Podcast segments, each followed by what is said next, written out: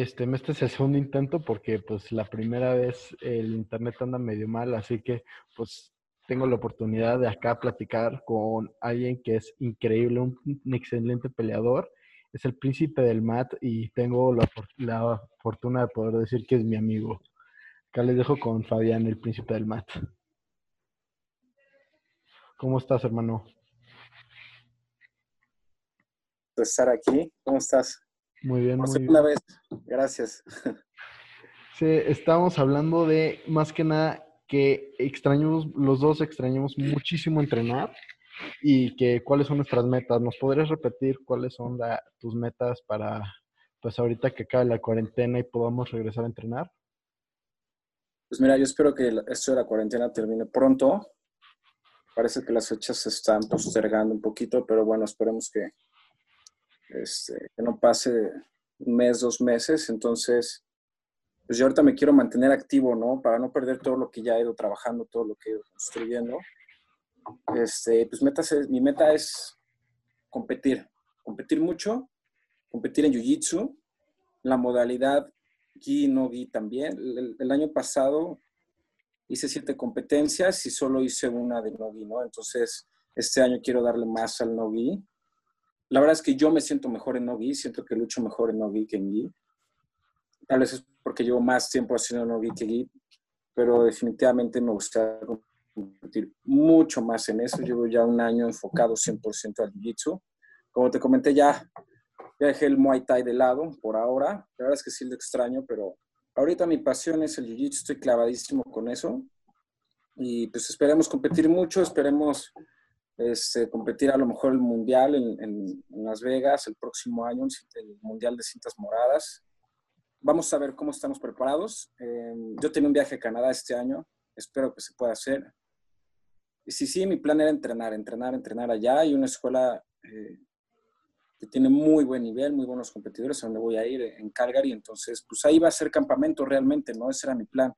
Entonces, ojalá eso pueda este, resolverse, hacer el campamento allá, competir allá y regresar aquí y seguir, y solo seguir, seguir, seguir, seguir. No perder el ritmo, no descansar. No perder el ritmo. Este, ya llevo un rato en la escuela, como tú sabes, entonces este, ya me voy a graduar este mes. Este mes termino la, la, la, carrera, entonces pues va a ser más fácil para mí regresar a ese ritmo, ¿no? Que, que había perdido un poquito. Qué padre.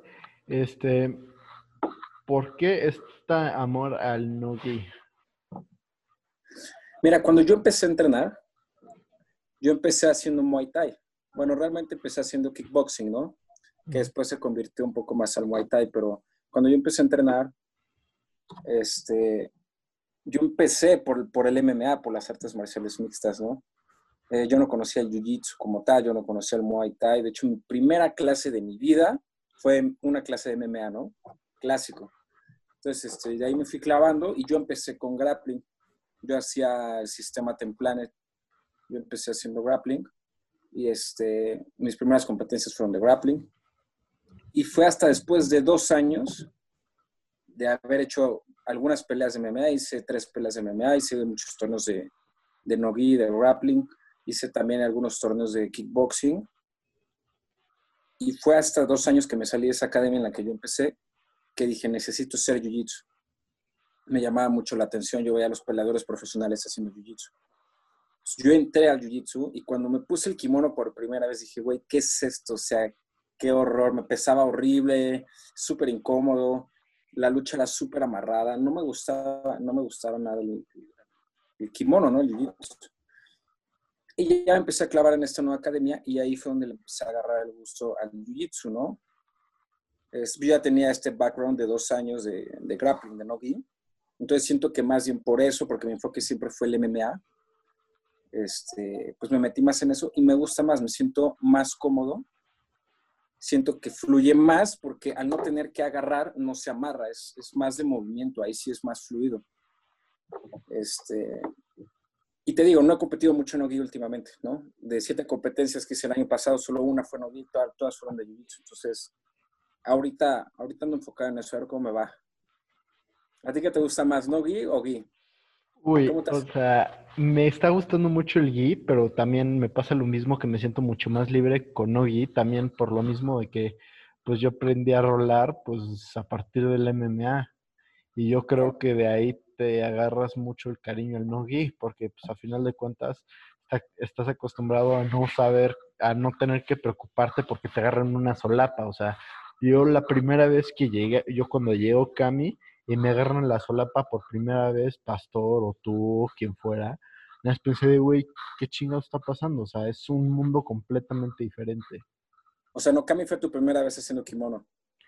Básicamente, o sea, dice que tomé clases de gi, pero pues, la neta no, no eran de verdad. O sea, sí tenía mi gi y todo, pero, pues, o sea, Jiu-Jitsu pirata, güey. O sea, pinche McDoyo casi, casi de que estos, de que casi, casi tanto cinta de camuflaje, güey. O sea, un nivel muy malo, la neta. Sí, te comprendo. A ver, hablando, ahorita que estamos hablando de las peleas, ¿quién dirías que es tu peleador favorito? O sea, ¿quién más, quién ha influido más en Fabián? Mira, fue por épocas, ¿no? Te digo, cuando yo empecé a pelear MMA, eh, mi fuerte siempre fue el striking, mi fuerte siempre fue el pateo, ¿no? Más que nada el pateo. Eh, obviamente porque la academia donde yo estaba tenía como esta influencia del karate, del kickboxing, ¿no? De mucho de patear. Entonces yo ahí aprendí a patear muy bien y no veíamos tanto esta parte del grappling, ¿no? La verdad es que de cinco veces que yo entrenaba a la semana, los cinco días entrenaba eh, kickboxing o muay thai y dos veces a la semana hacía un poquito de grappling, ¿no? Entonces, como que siempre me gustó más el striking, bueno, en esas épocas. Y yo seguía mucho a José Aldo. José Aldo fue mi primer peleador favorito. Me encantaba cómo pateaba, me encantaban sus low kicks. Porque tiene una técnica súper depurada, ¿no? Mete muy bien la cadera, es, es, muy rápido. Pero fíjate que con el tiempo, este, que obviamente todo va evolucionando, surgen nuevos peleadores, ¿no? Es muy cambiante este deporte, ¿no? Entonces, cuando empezó a hacerse famoso TJ Dillashaw, me enamoré de su, de su estilo de pelea, ¿no? Bueno, ahorita, que hablabas de José Aldo, las low kicks de él lo ves y no las telegrafea en lo más mínimo, o sea, son como patas de fútbol. De hecho, José Aldo iba a ser jugador profesional de fútbol, pero decidió pelear. Sí, sí, sí. ¿Viste su película de Más fuerte que el mundo? Buenísima, me encantó fue increíble, güey. Y este, pues cómo dejó a Uraya, Uraya Faber, ¿no? En esa pelea. Un güey con las low kicks lo deshizo así, lo destrozó. ¿No? Y este, y fíjate que después, cuando vi a, TJ Dillashaw ganarle a Renan Barao, pues obviamente ese güey se fue a la cima, ¿no? Nadie pensaba que le iba a ganar a Renan Barao, igual como José Aldo con Magrego, ¿no? 10 años invicto, 10 años campeón. Y desde ahí yo siento que se volvió mejor y mejor y mejor y mejor. Y hoy en día podría decir que es mi, mi pelador favorito, TJ Dillashaw. ¿Qué opinas, de, ¿Qué opinas de todo lo que ha pasado con él y el, y el equipo Alpha Male? ¿El qué, perdón?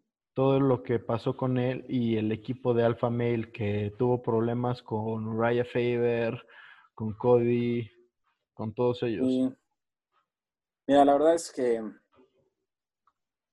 los medios pueden decir muchas cosas, ¿no? Y, las cosas como pasaron en realidad, pues es difícil saber porque cada quien tiene su, propia versión.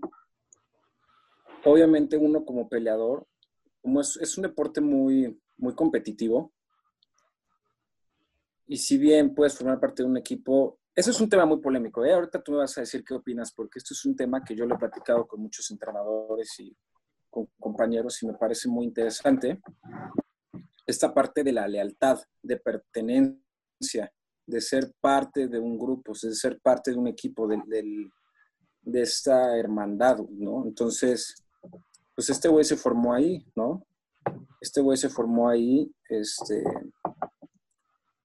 Llegó un punto en el que probablemente él dijo, yo necesito otras cosas para mi, para mi formación, ¿no? Para seguir mejorando, no hay mala vibra, yo me voy porque yo necesito, ¿no? Y yo lo he visto en muchos peleadores, ¿no? Cuando sienten que ya no tienen nada que hacer en un lugar, en un equipo, se, se van a otro lugar o si encuentran otra oferta, se van y no, a ver, muchas veces no por una cuestión económica o una cuestión más este, lucrativa, sino porque ellos desean la excelencia, ellos desean la perfección, ellos desean ser el mejor pelador. Y eso es más importante que, que, la lealtad, eso es más importante que, pues sí, o sea, somos muy amigos aquí, hemos estado toda la vida, pero aquí tengo una oportunidad de ser mucho mejor, ¿no? Hasta ahí es donde yo entiendo un poco cómo estuvo la cosa. Obviamente hubo conflicto de intereses, ¿no? Era el campeón TJ Dillashaw, a le va a gustar perder al campeón de la escuela. Creo que reaccionaron, este, pues muy mala onda, ¿no? Cody, Uraya, insultándolo, ¿no? Ya en, los medios peleándose, ¿no? Sobre todo Cody, ¿no? Como se tiraron mierda muy cabrón. Entonces lo pudieron haber manejado de una forma más profesional, creo yo. Pero al final uno siempre desea lo mejor para sí mismo, para su, para su, para su desempeño, ¿no? Para su crecimiento. ¿Tú qué opinas? Pues yo creo que tienes mucho, mucha razón en el argumento de que a final de cuentas cuando eres un atleta lo que más lo que buscas principalmente es tu desarrollo y tu crecimiento y pues mejorar en tu nivel. Así que la neta sí, yo creo que lo que hizo hasta eso no estuvo mal.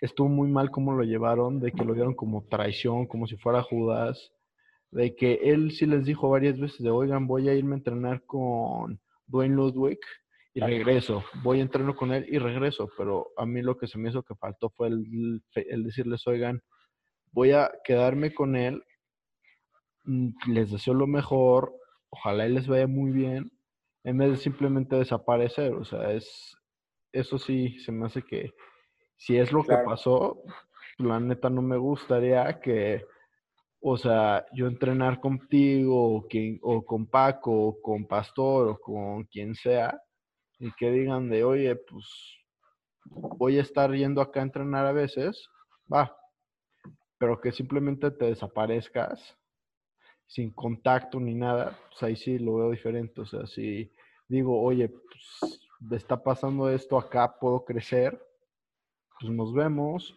te deseo lo mejor, seguir platicando o lo que sea. Sí, al final todo se puede arreglar hablando, ¿no? Mira, yo te voy a contar una anécdota rápidamente.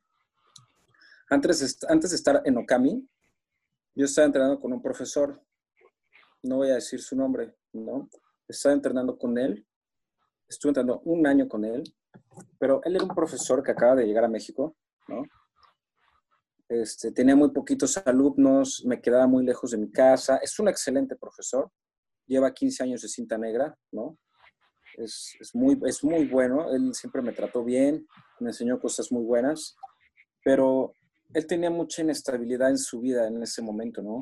No tenía un dojo, no tenía dónde vivir, a veces cancelaba clases, no tenía muchos alumnos. Yo llegaba a entrenar y no había nadie más que él y solo luchaba con él y solo entrenaba con él, ¿no? Este, no tenía compañeros de entrenamiento. A veces llegaba y él me decía, oye, este, no llegó nadie a entrenar, mejor vámonos a, vámonos a la casa, yo estoy muy cansado y no me daba clase, ¿no?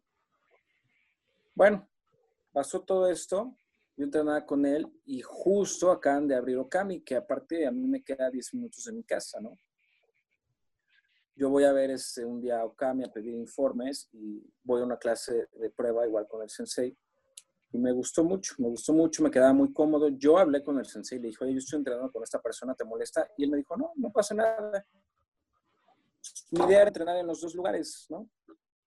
Este, porque aparte yo entrenaba con un compañero ahí, con, el otro profesor y, todo, ¿no? Entonces, este, cuando yo le digo, mira, fíjate, porque fue un torneo de Jiu-Jitsu y yo me metí, pero con el con Okami, con el equipo Okami.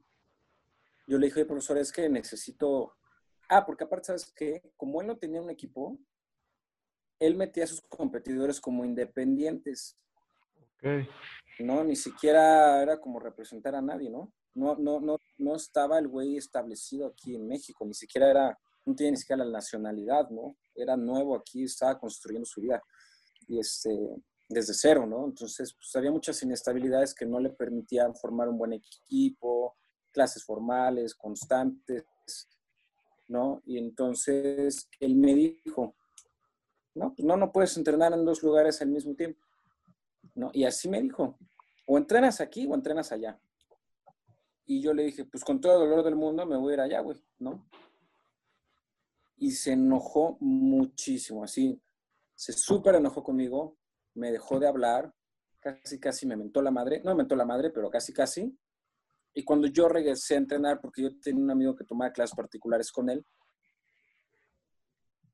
un par de veces, o sea, dos veces, luchó conmigo y la última vez me lastimó el pie, me hizo una llave de tobillo y me lo esguinzó. ¿No? Y siempre me trataba mal y yo así de, güey, o sea, ¿qué te pasa? ¿Por qué me tratas así, no? Entonces, a mí me pasó algo parecido y creo que por ese lado siempre es bueno este, tener la mente abierta y no solo pensar en uno mismo, ¿no? Pensar si es tu alumno, si es tu compañero, decir, bueno, este, si se está yendo es por algo, ¿qué puedo hacer yo para mejorar mi academia? ¿Qué puedo hacer yo para mejorar mi servicio, mi enseñanza, para que ya no se estén yendo mis alumnos? Y si es lo mejor para su crecimiento, qué mejor, las puertas están abiertas, ¿no? Eso haría yo y eso me pasó aquí en Okami con el sensei. Él, él, estaba completamente dispuesto a que yo entrenara en los dos lugares, él nunca me dijo nada, ¿no? Entonces sí, es un tema, es un tema complicado. ¿Cómo ves, Chema? Yo la neta, yo creo que sí, eh, lo más importante como uno es pues su crecimiento. Yo también terminé saliéndome de Okami porque pues a mí lo, mi caso fue muy diferente. A mí cierra mi academia. Okay. Cierra un jueves. Nos avisaron ese mismo día que iba a cerrar. Entré en la peor depresión de mi vida al día siguiente. No hice nada. Lloré incluso. El sábado voy y pido informes en la mañana. Y el domingo tomo mi primera clase de prueba. Y desde ahí digo, güey, aquí es donde quiero estar. Porque desde que veo el ambiente, veo cómo platican, veo que ahí buscan volverse una mejor persona, porque ahí en mi academia anterior, pues sí quería, lo que querían eran peleadores, no personas. Y acá, pues a final de cuentas, pues te inculcan valores muy buenos de que, por ejemplo, hay que ser ecológicos, hay que, hay que creer en la igualdad, hay que creer en, hay que creer en el respeto, porque, pues, por ejemplo, mucho en mi academia anterior, como pues, en muchas academias, es principalmente mujeres, acá había una o dos, sin mucho, que, daban, que tomaban la clase, nunca vi, o sea, la neta nunca veías como en Okami que hay días que se llena de mujeres. Pues, también existía mucho, poco de sexismo, de que decían, de que empezaba, de que por eso mismo, como era un poco de sexismo, pues a la hora de que cambio y veo, güey, esto no es lo normal, porque a final de cuentas, aunque ya, aunque tú sabes que está mal, como lo estás viviendo, lo estás escuchando todos los días, pues dejas de verlo tan grave. Y actualmente, gracias a Dios, cambié mi ambiente y ahora que estoy en Okami lo veo como lo que es. O sea, a final de cuentas, no estaba bien. Y, eso, eso, es muy importante, ¿no? El ambiente. Exacto, siempre hay que buscar crecer, profesores que te ayuden, que te motiven de las formas correctas, porque pues el sensei, este, los dos cruz, si no puedes hacer un ejercicio, no te van a decir nada, o sea, pero tú le vas a echar ganas, porque ves las ganas que ellos están echándole a la clase, ves a todos tus compañeros partiéndose la madre por sacar todo bien, y tú le vas a echar ganas, o sea, nunca ves a nadie que esté haciendo los ejercicios y esté pendejeando, descansando, lo que sea, por descansar. A final de cuentas, ves a todos echándole ganas porque les interesa competir y les interesa mejorar. Sin la necesidad de que te menten la madre, de que te humillen y siempre con mucho respeto.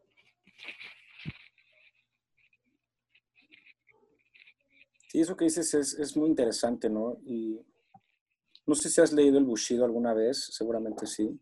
Eh, es muy interesante cómo el arte marcial tiene todo esto origen, ¿no? Este, obviamente muy antiguo, donde más que ser un golpeador, era un estilo de vida, ¿no? Era un estilo de vida en el que te formabas, te formabas muchos valores, formabas mucho carácter, y eso es algo que siento que se ha ido perdiendo este, con la modernización, obviamente, ¿no? O sea, ya no es igual. Hay muchos profesores que todavía conservan ese estilo tradicional, ¿no? Del respeto, despedir la clase, saludar, ¿no? Este tipo de, costumbres que a mí me parecen muy importantes para mantener esa Sofía, ¿no? Y no, como dices, no ser un golpeador. Eso es súper, eso es súper importante. Sí, o sea, a final de cuentas, lo que buscas es crecer como persona, no solo saber agarrarte a putazos, o sea, porque la neta, en mi opinión, cuando alguien me dice, oye, güey, unos putazos, ok, güey, es lo último que quiero, porque yo ya sé cómo se siente competir y ya sé el riesgo que hay, o sea, sé que si le pego a alguien lo puedo lastimar, imagínate, le haces un pinche takedown medioñero, le haces un lanzamiento de judo, le rompes el cuello y lo matas o no lo matas, le rompes la pierna o cualquier cosa, tú te puedes meter en problemas legales, pero también le estás destrozando la vida al otro cabrón. Y también hay que crear conciencia de los actos y las consecuencias que llevan todas nuestras acciones, porque puta, ¿cuántos cabrones no conoces que lo que, que solo buscan un pretexto así en un antro, en un bar, así que lo primero que buscan es a ver a quién me vergueo? Sí, no, está, eso, es muy lamentable, la verdad. Yo tenía un profesor que me decía, el arte marcial no es para usarse, es para ti, para tu crecimiento, ¿no? O sea, es, muy raro que un buen artista marcial se pelee en la calle. O sea, es, y yo conozco academias, no voy a decir cuáles, seguro tú sabrás, que no inculcan estos valores y que ves güeyes así peleándose en la calle, peleándose en fiestas, ¿no? Sí, que a final de cuentas eso es lo último que quieres, o sea, no porque sea mala publicidad para tu gimnasio, sino porque es malo para tu desarrollo, o sea, al final de cuentas, aunque tú lo que quieras ser es un peleador, güey, como un peleador no buscas agarrarte a ahí, en un bar o en una fiesta o en lo que sea, güey. A final de cuentas te quieres probar. Y aunque y eso no es probarte, o sea, eso es darle en la madre a un güey por darle en su madre. Sí, exacto, para eso están estos espacios, ¿no? Las competencias, lugares sanos donde, donde son, este, se inculca el, deporte, ¿no? O sea, sublimar esta violencia de una forma positiva, que sea buena y productiva para todos, ¿no? Que eso es, eso es al final creo que lo bueno del arte marcial, ¿no? Es transformar la violencia en algo que sea bueno y que, que, cree buenas personas, ¿no? Pues sí, a final de cuentas, lo que buscas es expresarte, a final de cuentas es arte. John Wimpar una vez lo dijo muy bien, que dice, mi lienzo es mi contrincante, em, mi, ¿cómo se llama? Mi escenario es, es el ring y mi violencia es mi pintura. Porque a final de cuentas, estás preparándote para competir contra alguien igual a ti. Y no, y no estás ahí, o sea, sé que lo, más, que, lo que quiere, uno quiere es ganar, pero no lo es todo. Porque al final de cuentas estás compitiendo verdaderamente contra ti mismo, estás buscando probar qué es lo que has aprendido, ver qué tanto sabes y medirte, al final de cuentas. Fíjate, yo me he dado cuenta de algo, no sé si tú lo has notado seguramente, este, cuando alguien llega a entrenar por primera vez, ¿no? Incluso a mí me pasó. Normalmente uno es muy agresivo, ¿no? Entrenando, el sparring, uno, uno es violento y pega y, y lastima si crees que se trata de lastimar, ¿no? Y eso le pasa a muchos, creo que nos pasa a todos, ¿no? Cuando empezamos llegamos con mucha agresión, con violencia, lo que sea, pero es, es interesante ver cómo conforme va pasando el tiempo, el sparring es más tranquilo, la lucha es más suave, te vuelves una persona más tranquila, ¿no? Por eso, por eso dicen que siempre los principiantes son los que más lastiman, ¿no? De alguna manera. Entonces es, bonito ver esa transformación, ¿no? En, la persona y en uno mismo también. Estoy muy de acuerdo. Yo creo que, o sea, la neta, el sparring, tristemente es algo que nunca estás listo para tu primer sparring ni para tu primera rolada porque te van a atropellar o te van a hacer puré pero tú vas a ir, tú vas a ir con la intención de noquear al otro güey en tu primer sparring, porque no sabes qué chingados estás haciendo. O sea, tú nada más ves que la, que la más gente está pegando. Y aunque no ve, y aunque ellos están pegando de débil, así, nada más estás marcando, estás buscando decirle, oye, güey, acá te faltó cubrir esto, oye, está, oye, acá puede ir un jab. Porque al final de cuentas, pelear es bailar. O sea, y, y entras tú con, la, con ganas de tú marcar el paso y te dan la madre por eso mismo. Pero esa mentalidad yo creo que aprendes a, eventualmente ya con el tiempo, aprendes a ponerlo solo en momentos de competencia. Pues sí, o sea, a final de cuentas, mucho de lo que es el combate, pues es probarte a ti mismo y, no, y yo creo que no está mal tener esa mentalidad de llegar ahí a partirle la madre al otro, pero solo en momentos de competencia. O sea, yo creo que un peleador perfecto es como Hulk, o sea, a la hora de entrenar y afuera del mat es Bruce Banner, pero en cuanto te metes al mat o a la jaula o al ring o a donde sea, que ya sea hora de competir, volverte Hulk, o sea, ya, llegar ahí a destruir. Claro. Definitivamente. Y ahí es donde empiezas a diferenciar, ¿no? Y a controlar esa, esa agresividad, esa, esa violencia. Por eso dicen que es más fácil que se pelee a alguien que no entrene en la calle que a alguien que entrene, ¿no? 100%. Sí, o sea, el cabrón, no, no me imagino a un pinche, ¿qué te parece? A un pinche Roy Nelson o a un Mirko Krokop o un Feodor Emelianenko así en la calle y de qué pedo, güey, unos vergazos, no. O sea, los que les ha llegado a pasar es porque adoptan las artes marciales pues, tarde o por de plano por, solo por la idea del dinero. O sea, Conor McGregor es un peleador, más no es un artista marcial. O sea, todo lo que ha hecho de que al viejito que se madreó porque no le gustó el whisky, todo lo que ha hecho con todo lo que pasó con Khabib, que le aventó el diablito a su al camión en el que iba. Eso no, no, no es de un artista marcial, más, más sí de alguien que lo hace pues únicamente por el dinero, a final de cuentas. Claro. Fíjate, eso que mencionas es, es muy triste porque mancha realmente lo que es el arte marcial y también es triste ver cómo eso es lo que a la gente le gusta, ¿no? El morbo. Y eso está muy lejos de ser un verdadero artista marcial, ¿no? A final de cuentas, Tristemente sí, pero a compañías como la UFC pues es lo que les gusta, porque es lo que vende, el morbo, el qué pasará. Pero por ejemplo, ves compañías como One FC, que ellos, pues su prioridad, y hasta el dueño lo dice, el CEO de, de One dice de, güey, aquí lo más importante es el respeto. acá en la audiencia hay niños de 5 años que los ven como si fueran pinche Superman compórtate como un Superman lo haría.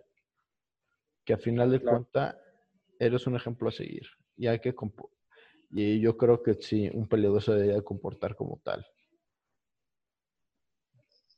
Sí, porque al final, este, pues, para toda la gente que no conoce el arte marcial, pues solo genera rechazo, ¿no? Yo escucho comentarios de gente que no le gusta porque dicen es que es muy violento, ¿no? Y pues ven todos estos peleadores cómo se comportan así en la calle, pues nadie va a querer que sus hijos entrenen y sean como esas personas, ¿no?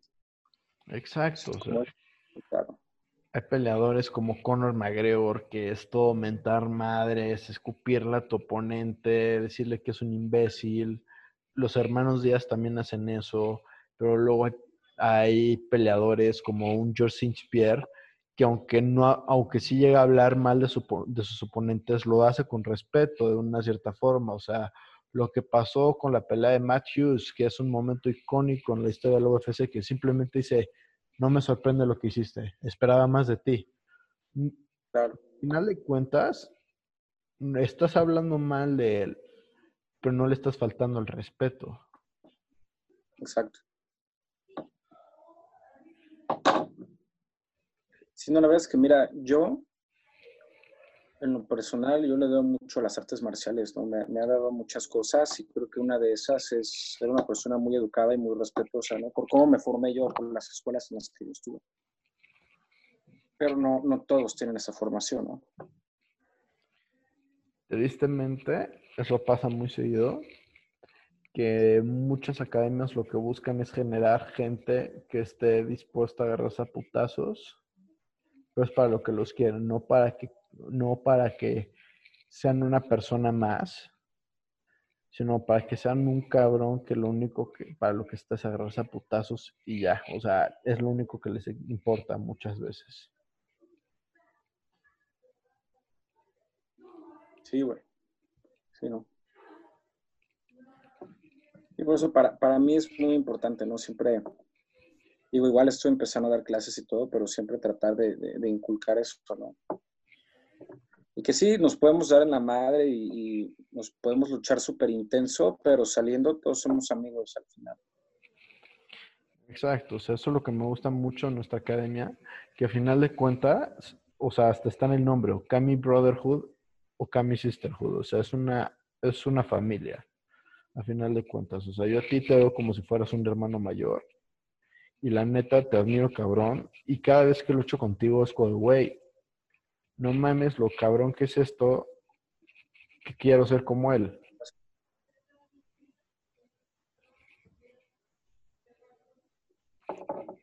Gracias, hermano.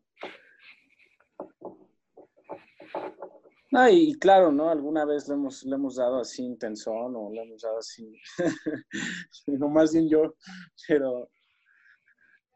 Y es, también está padre porque son oportunidades para seguir creciendo, ¿no? Exacto. Son oportunidades para a ver, ¿qué estoy sintiendo? ¿Por qué estoy sintiendo esto? ¿Por qué me estoy molestando? Ah, pues es, mi ego, ¿no? Entonces, pues ahí veo dónde tengo que trabajar, güey, ¿no? Entonces creo que son buenas oportunidades, ¿no? Yo, yo veo que todas esas situaciones, si, si tú lo quieres ver como un aprendizaje, te puede ayudar a ser una gran persona y si no, pues vas a seguir repitiendo lo mismo todas las veces. Exacto, o sea, muchas veces yo creo que lo más importante es echarle ganas y buscar aprender, porque mucha gente lo ve, y a mí me pasó mucho, que yo quería simplemente saber montar y hacer armbars. Y ahí me quería quedar. Pero luego, luchando con Nico, que ese cabrón, tú ya has luchado con él, hace que parezca que es fácil matar a alguien. O sea, ese güey se mueve de una forma tan técnica y todo que por más fuerza que utilices, sabes que no, que no te sirve la fuerza. Y ahí lo que me pasó a mí es que él me dijo de, güey, cuando estás luchando, primero busca controlar. Y me dijo, güey, adapta al jiu-jitsu a ti, no, tú no te adaptes al jiu-jitsu. Tú, porque chingados debes de aprender a montar a la gente? O sea, sí debes de saberlo hacer, pero no debe ser tu jugada porque no eres particularmente pesado, no eres particularmente, ancho como para hacer mucha presión, tú aprende a luchar desde tu guardia. Aprender a hacer guardias, Robert Guard, guardia completa, aprende, y pues mucho es eso, o sea, mucho es crítica propia y de otra persona, o sea, no hay nada mejor que una buena rolada, un sparring, que terminas agotado y, te, y el otro te hizo de, de oye, güey, pinche montada, no podía moverte de 100 kilos o no podía salirme de tu guardia y al mismo tiempo que te corrijan de, oye, güey, no, no pudo salirme de tu guardia, pero se te olvidó que se te olvidó defender las piernas y fue por un heel hook o lo que, te, o lo que se te antoje. Claro. ¿Conoces a Nicolás Meregali? A él no, en particular no. Bueno, lo tienes que estudiar porque creo que tienes un cuerpo muy parecido al, de él. Él es, él es alto, tiene las piernas muy largas y es muy bueno. Cinta negra, es campeón mundial de Jiu-Jitsu. Y este y creo que creo que te puede gustar cómo lucha él. Como dice, siempre hay que adaptar este el arte marcial a, tus capacidades, a tus habilidades y también a tu tipo de cuerpo, ¿no? Creo que eso es muy importante. Pues sí, yo. Tarea, tarea para Chema, estudiar a Regali. Lo voy a buscar ahorita en cuanto acabemos el podcast, créeme que me voy a poner a estudiarlo. Porque la neta, eso es algo muy padre, porque al final de cuentas, al principio no sabes cómo estudiar una pelea, o sea, nada más estás viendo y es como, mm, le pega. Pero ya conforme vas viendo algo, pues dices, güey, este cabrón, por ejemplo, yo estudio mucho más striking que grappling. Luego ver una pelea de Rico Verhoeven o, Nicky, o de Holsken y ves cómo se mueven y cómo están y, y cómo desde el cabeceo sabe, sabe, están planeando qué hacer, todas las fintas, todas las combinaciones. Por ejemplo, Rico Verhoeven es un tanque, o sea, ese güey, mucho que, que puedes estudiar de él es cómo atacar. O sea, ese güey nunca lo ves que camine para atrás. O sea, ese güey yo creo que no sabe que te puedes mover hacia atrás en un ring. Nunca. Es un monstruo y simplemente el verlo pelear, estás te una idea de, oye, güey, si tengo una ventaja en cuanto a altura o explosividad, pues busca esto, güey. Si tengo una ventaja en cuanto a velocidad, pues aprendes de otro, de otro peleador. Y al final de cuentas, lo bueno es que actualmente, como tenemos millones y millones de videos, tenemos conocimiento infinito y gratis. Exacto, hay que, aprovecharlo. Y la verdad es que entre más sabes, este, es más fácil, ¿no? Las peleas.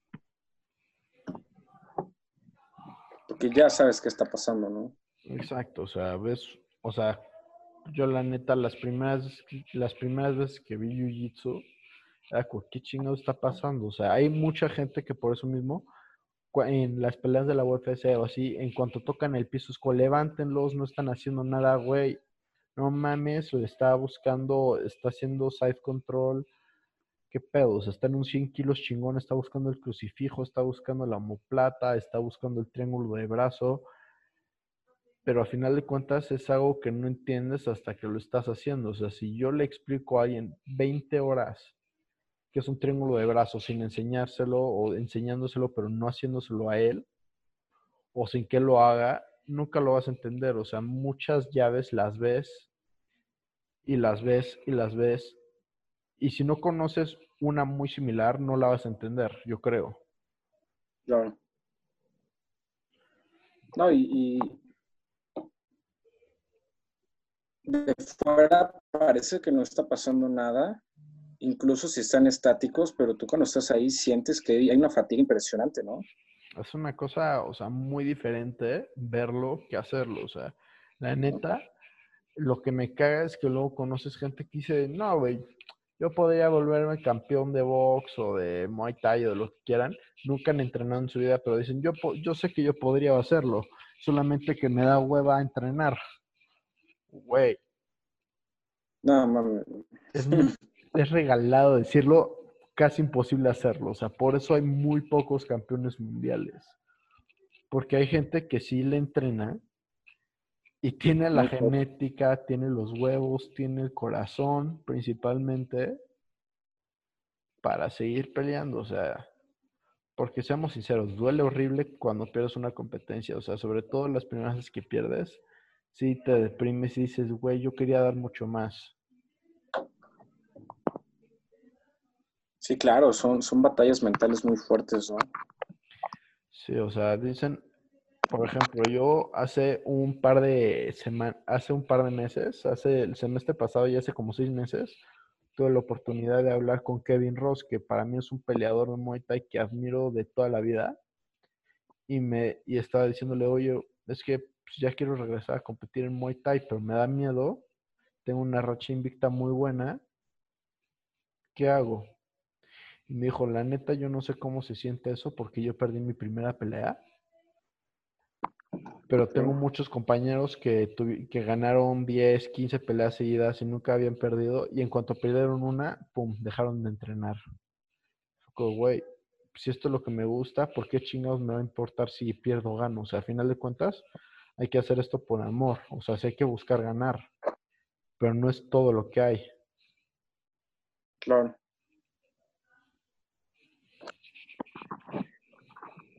No, no hay competidor que nunca pierda en su vida, O sea, y eso es parte de, ¿no? O sea, no solo se trata de ganar y, eso es a veces lo que la gente no entiende, ¿no? La gente que no entrena cree que solo se trata de ganar, ¿no? Exacto, o sea, aunque, profesionalmente siga invicto, puta, en el gimnasio le han partido su madre mil veces. Claro, aunque profesionalmente nunca haya perdido, amateur seguro perdido sus primeras peleas. ¿sí? Y esas, pues como no se cuentan, pues nadie sabe. Exacto, o sea, a menos de que seas un peleador olímpico así, de que, por ejemplo, este, ¿cómo se llama? Vasily Lomachenko, lo ves actualmente y dices, güey, este cabrón no sabe qué es perder. Perdió una pelea amateur, pero él dice que sus primeros años no podía conectar ni un jab. Imagínate eso. Sí, ¿no? Y es donde, y es donde ves que no todo es talento, no es constancia, perseverancia. Y eso lo puedes aplicar a todas las áreas de tu vida y seguir y un que las cosas se dan. No, es que, por ejemplo, Nico, que pues a final de cuentas es un cabrón que yo sí admiro cabrón, se me hace impresionante, se me hace un güey extremadamente bueno para luchar. Pues me acuerdo que la el último día que lo vi, que fuimos a cenar tacos, me dijo de, güey, es que no puedo creer que ya sea cinta café. Yo me acuerdo de cuando era un cinta blanca y me dijo que se echó tres años siendo el, el peor cinta blanca en su academia, que no podía lograr nada. Pero, pero él decía de, güey, si me vale madres, pues ves cuando que me den en la madre, pues era cuando más aprendes. Y cuando más aprendes, pues a final de cuentas es cuando más avanzas.